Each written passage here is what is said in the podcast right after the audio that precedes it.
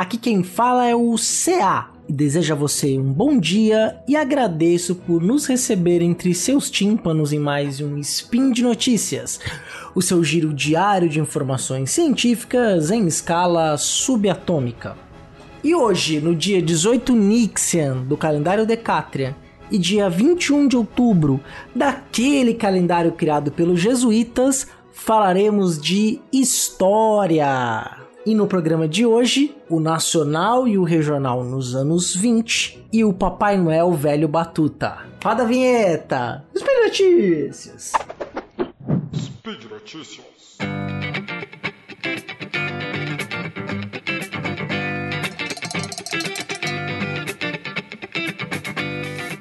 Novamente, espero que esteja tudo bem com vocês neste ano de 2020, que não está sendo um ano fácil para ninguém pandemia e outras questões que estão ao redor da pandemia, mas que as perpassam também nos causam incômodo, nos perturbam, nos tiram o sono. Mas estamos chegando em época de Natal, época de tocar Simone, né?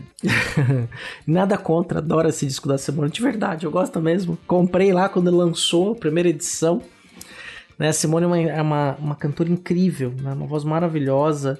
Obviamente que na internet virou um pouquinho de piada, todo mundo tá meio cansado, então é Natal. Mas assim, mas que é, o que, é o Natal sem Simone, na verdade? Virou uma questão tradicional brasileira. Virou uma questão da nossa tradição. E olha que interessante, né? Comecei pelo disco da Simone, não de forma aleatória.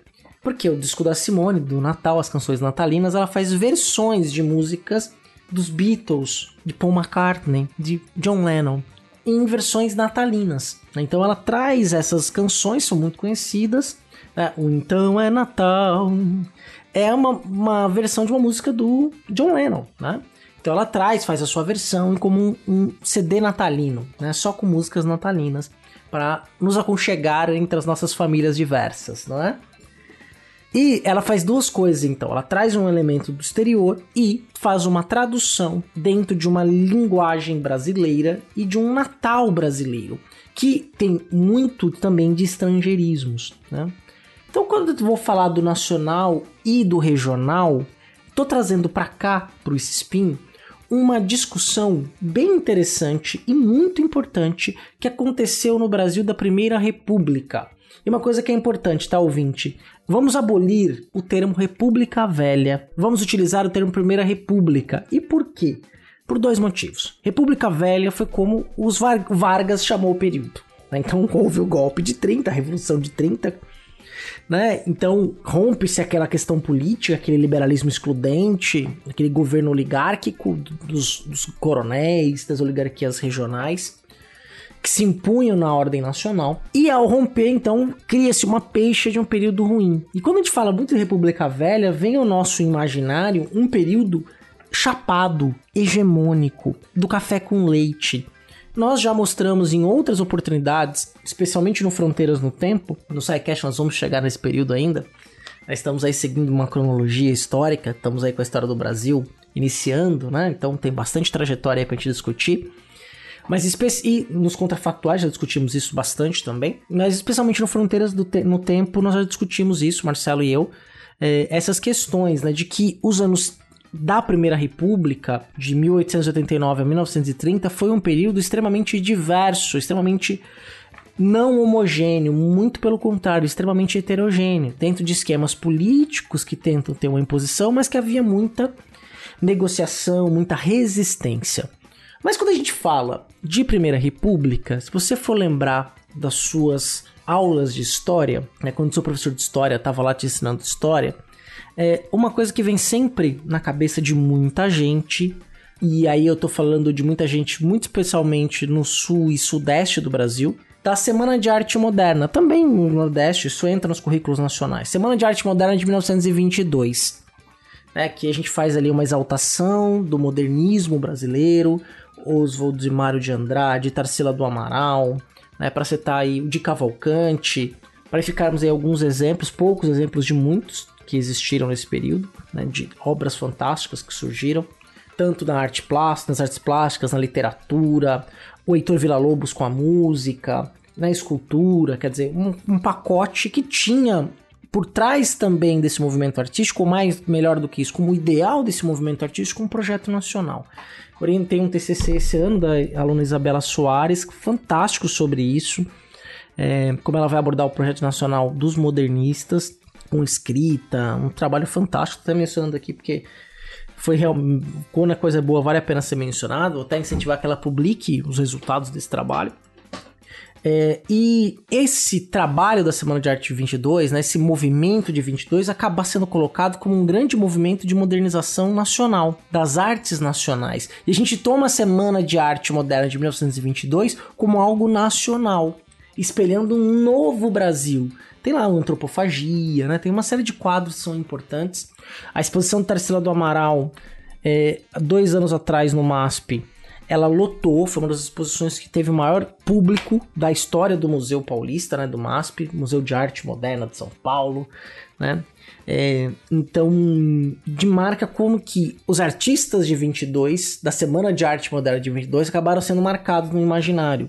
Muito também por causa dos livros didáticos, de um imaginário social que se cria a partir da construção de uma consciência histórica, né, de, uma, de uma memória nacional, de uma ideia de nacionalismo, né, que entra como uma questão renovadora nos anos 20, né, de uma ânsia de renovação para o novo Brasil, e aí normalmente se explica isso no movimento que entra o tenentismo e depois a Revolução de 30, essa modernização é, nacional.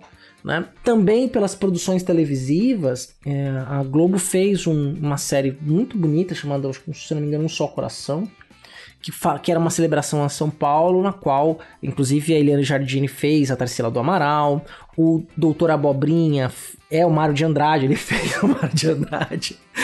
Perdão, desculpa, eu esqueci o nome do ator agora, mas ele tá no meu coração como Doutor Abobrinha do Castelo Ratimbum. Ele é idêntico ao Mário de Andrade, é impressionante, assim, fisicamente, ele ficou incrível no papel. Né?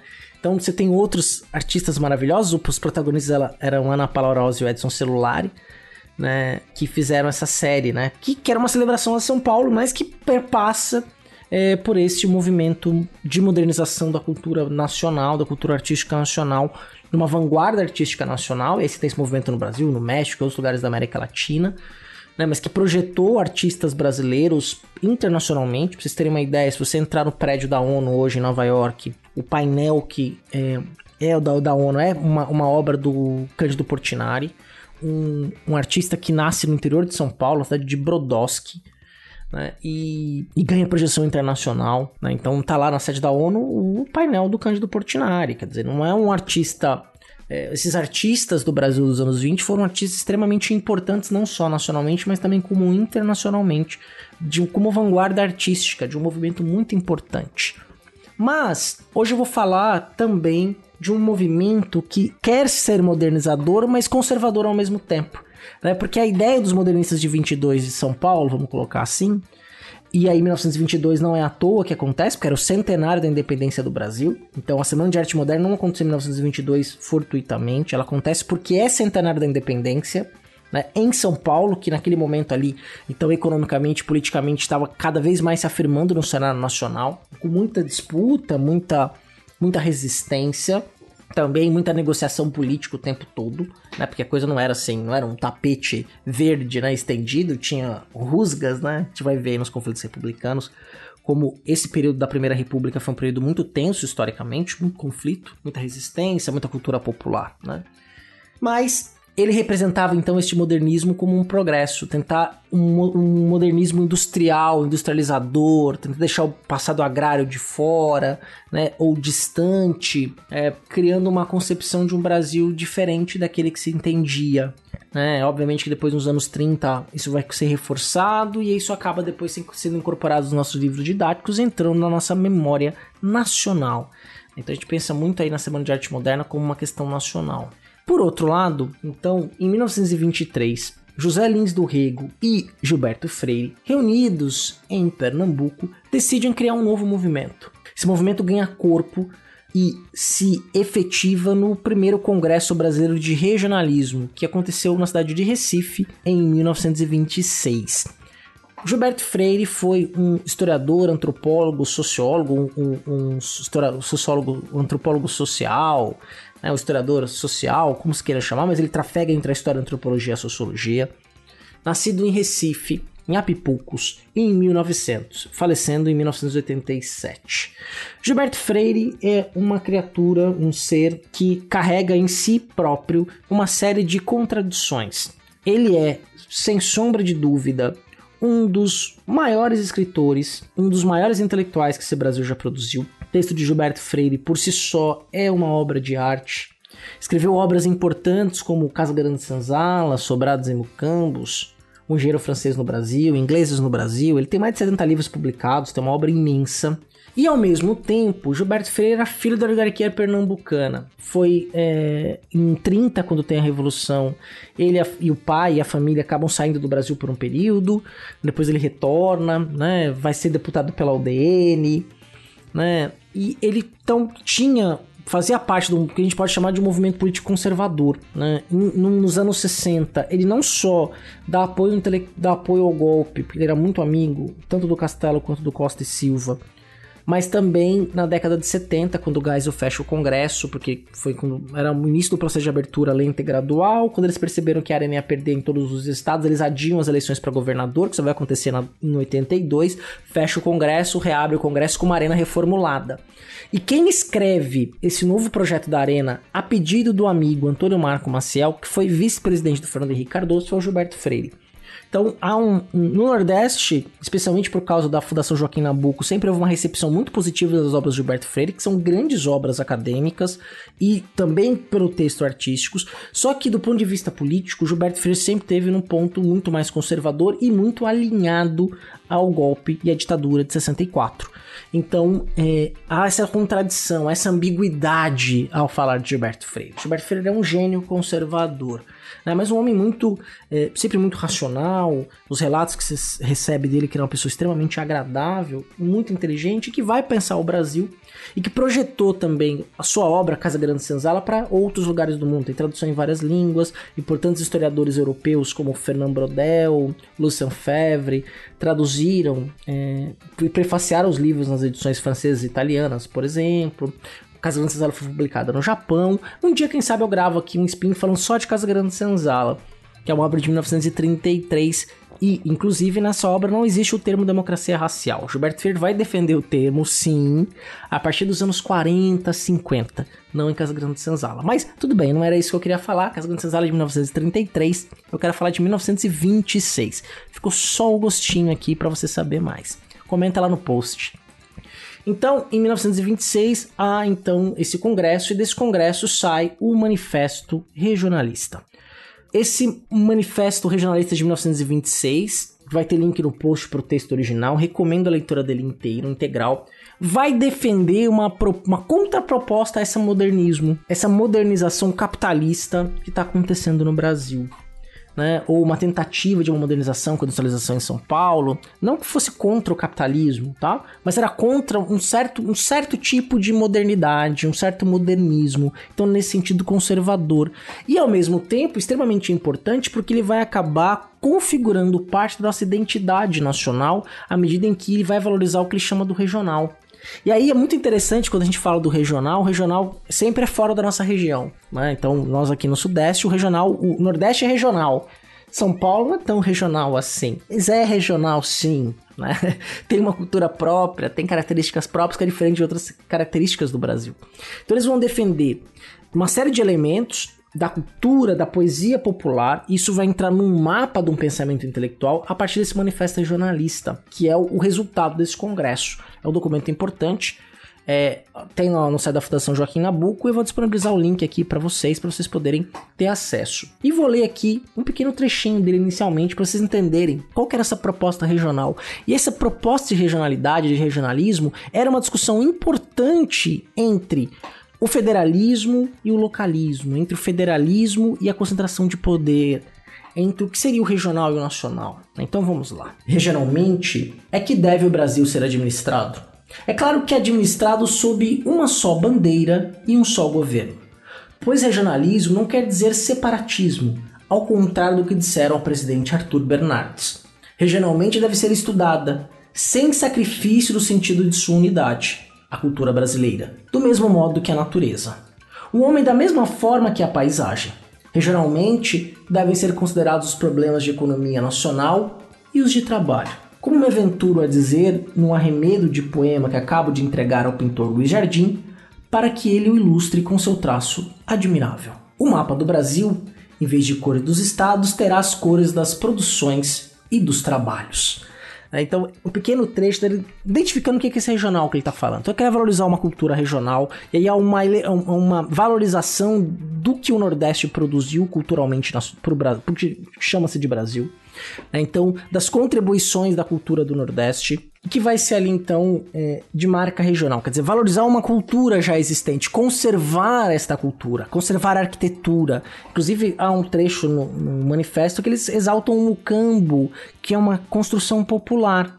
Né, de como ele se harmoniza a paisagem, é tudo, obviamente que né, há uma, uma valorização da forma como as cidades eram no período da América Portuguesa ou colonial, se você preferir, então há toda um, um, uma necessidade de se valorizar uma cultura do Nordeste, né? daquela região do Brasil. E que não necessariamente esse modernismo deve apagar. Não que não deva acontecer. Eles não são contra a modernidade, não são contra o progresso.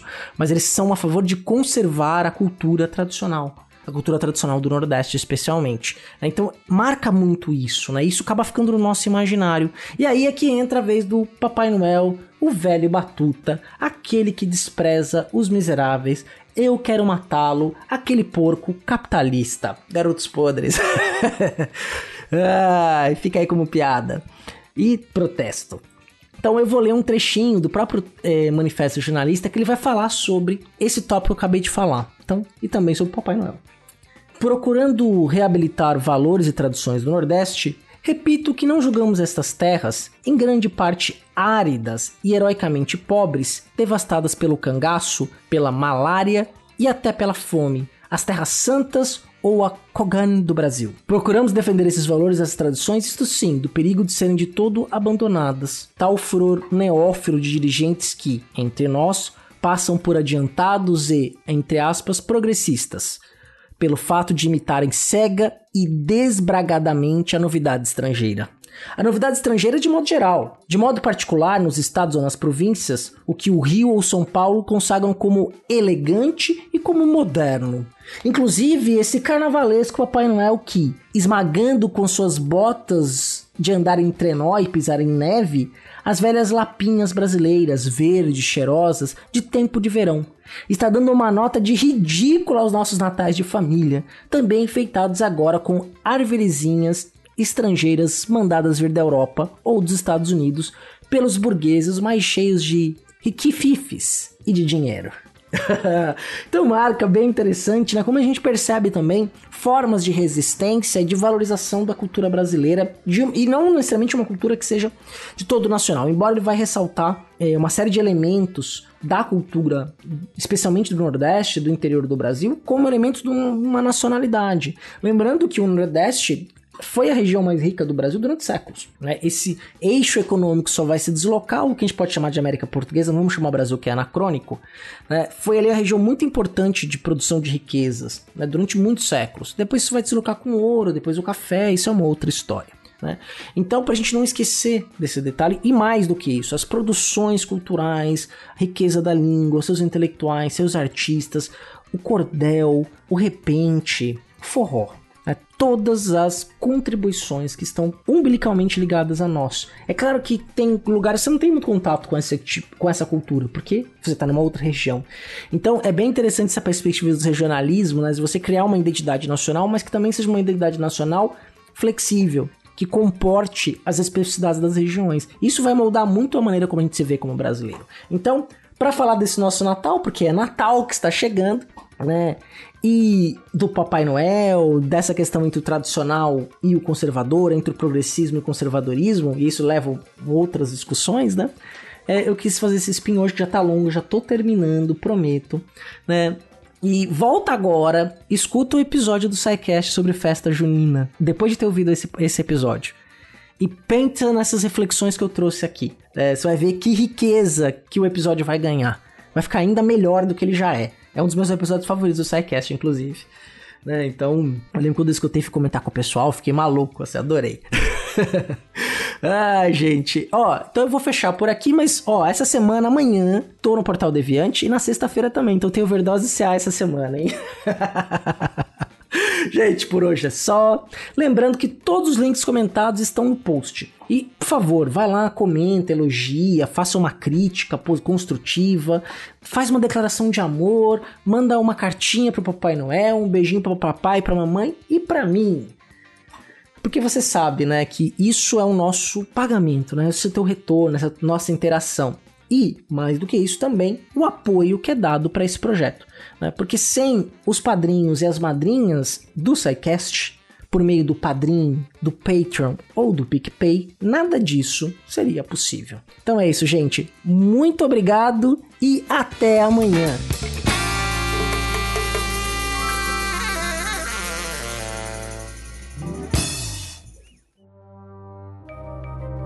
Este programa foi produzido por Mentes Deviantes. deviante.com.br